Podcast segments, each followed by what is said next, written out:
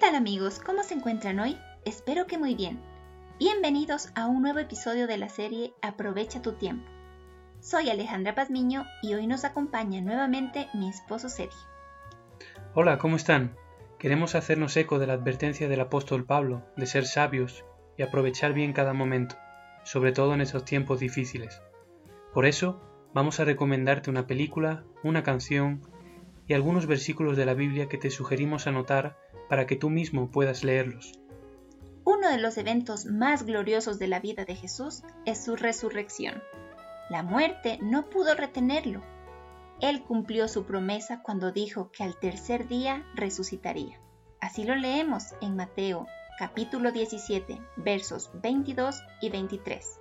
Estando ellos en Galilea, Jesús les dijo, El Hijo del Hombre será entregado en manos de hombres y le matarán mas al tercer día resucitará.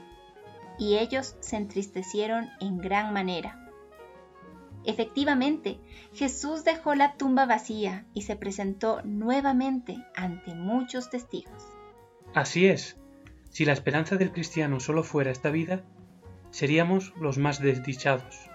Pero Cristo verdaderamente resucitó, siendo reivindicado como el legítimo Rey, victorioso sobre la muerte y el pecado.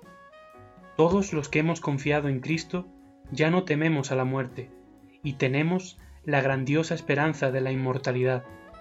Si tú temes a la muerte y no tienes esta esperanza, confía en Cristo.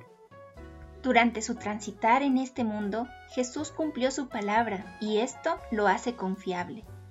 Todos los que hemos creído en Él tenemos esperanza, pues nunca pronunció mentiras nos ha dejado promesas y hoy queremos decirte algunas para darte ánimo, expectativa y una nueva perspectiva. Jesús prometió a sus discípulos que no estarían solos, sino que enviaría al Espíritu Santo para consolarlos.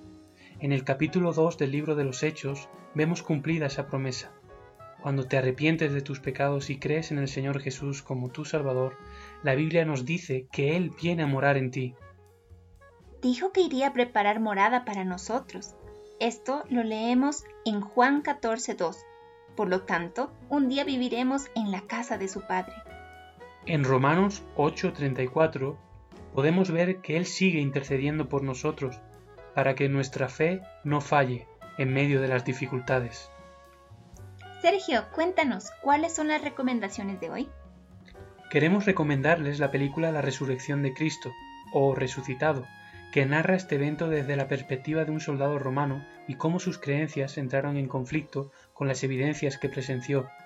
También les proponemos escuchar una canción que nos gustó mucho. El título es Glorioso Día del Grupo Pasión y su letra es una celebración de cómo Jesús nos salvó. Queridos amigos, hemos llegado al final de nuestro audio. Como siempre, te animamos a compartirlo con tus amigos, familiares y contactos. De esta manera serás portador de buenas noticias. Todos deben saber que Cristo vive. Deseamos que Dios te bendiga. Hasta la próxima.